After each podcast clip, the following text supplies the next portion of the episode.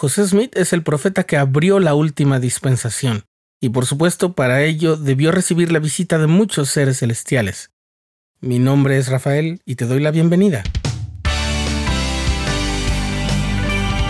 Esto es el programa diario con Rafael Vázquez.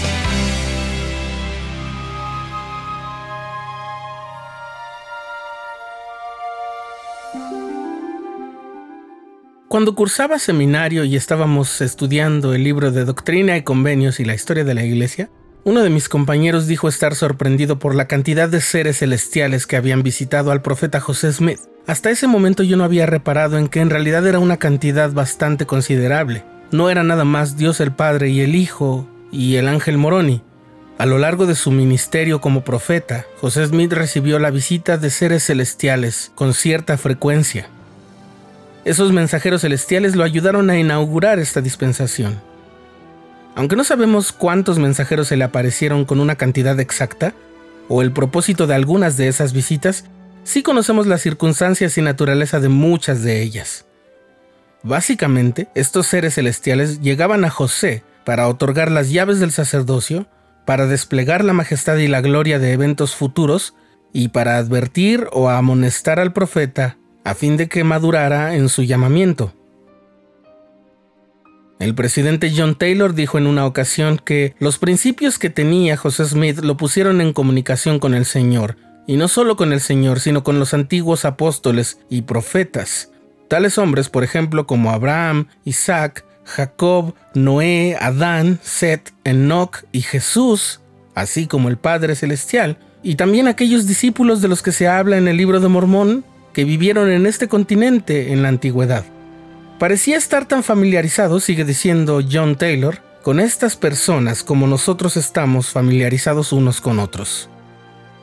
También el elder Orson Pratt, del Quórum de los Doce Apóstoles, agregó que José Smith a menudo recibió visitas de Nefi, Moroni, Pedro, Santiago y Juan, de Juan el Bautista, de Elías, de Moisés, de aquellos tres nefitas de los que se habla en el libro de Mormón, etc. El elder Wilford Woodruff enseñó que el joven José Smith fue enseñado durante años por visiones y revelaciones y por los santos ángeles enviados de Dios, desde el cielo para enseñarlo e instruirlo y prepararlo para sentar las bases de esta iglesia. Además, no es sorprendente que José Smith conociera íntimamente los escritos de Abraham, Moisés, Juan, Nefi y otros y que los antiguos profetas también supieran y profetizaran de él. De esta manera los profetas a lo largo de la historia se han mantenido en contacto, transmitiendo a sus sucesores el conocimiento, el testimonio y las llaves del sacerdocio. Por ejemplo, en al menos 22 ocasiones el profeta Moroni de la antigüedad vino como un ser resucitado para instruir, reprender o bendecir al profeta José Smith en los últimos días. Durante la restauración, muchos mensajeros angelicales devolvieron las llaves del sacerdocio a la tierra para establecer una vez más la autoridad divinamente reconocida. Este sería uno de los pasos más importantes para restaurar el Evangelio en su plenitud.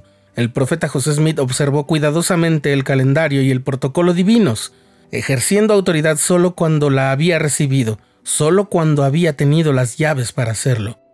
Finalmente, todas las llaves, ordenanzas y leyes destinadas a surgir en la dispensación del cumplimiento de los tiempos fueron entregadas a José Smith.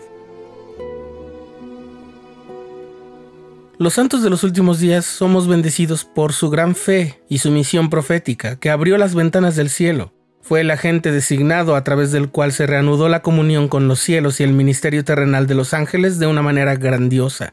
De esta manera nosotros también somos enseñados por los antiguos profetas, incluido por José Smith. Además de poseer el legado de los antiguos profetas, tenemos la bendición especial de tener las palabras y la guía de un profeta viviente también. A continuación, recordemos algunos de los personajes celestiales que visitaron al profeta José Smith. De ellos se puede leer en Doctrina y Convenios, en José Smith Historia y en los tomos de la historia de la Iglesia, así como en algunos diarios de discursos del profeta José Smith y de otros profetas. Bien, por supuesto, en primer lugar están Dios el Padre y Jesucristo, que se aparecieron a José juntos en la arboleda sagrada en 1820. Pero Jesucristo también se apareció en el templo de Kirtland cuando lo aceptó tras su dedicación. Moroni, quizás el instructor más frecuente de José Smith, al menos para la salida a luz del libro de Mormón, visitó en repetidas ocasiones al profeta. Después Juan el Bautista se rebeló ante José Smith y a Oliver Cowdery para restaurar el sacerdocio de Aarón, tras de lo cual los apóstoles Pedro, Santiago y Juan de la antigüedad restauraron el sacerdocio de Melquisedec sobre la cabeza de José Smith y Oliver Cowdery. En el templo de Kirtland también se hicieron ver los profetas de la antigüedad Moisés, un profeta llamado Elías, y Elías el profeta, aquel tisbita del cual leemos en el libro de los reyes. Cada uno de ellos le entregó llaves específicas del sacerdocio a José Smith.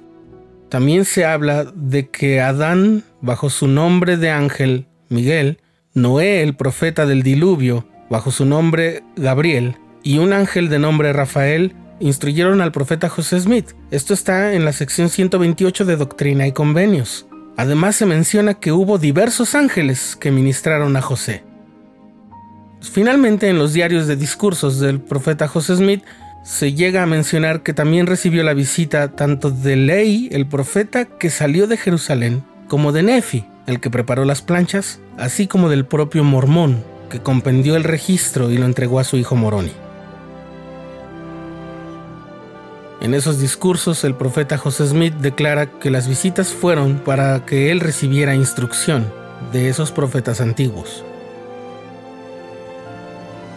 Y así se cumple la profecía del apóstol Pedro de que en lo postrero de los tiempos el Señor juntaría todas las cosas en una.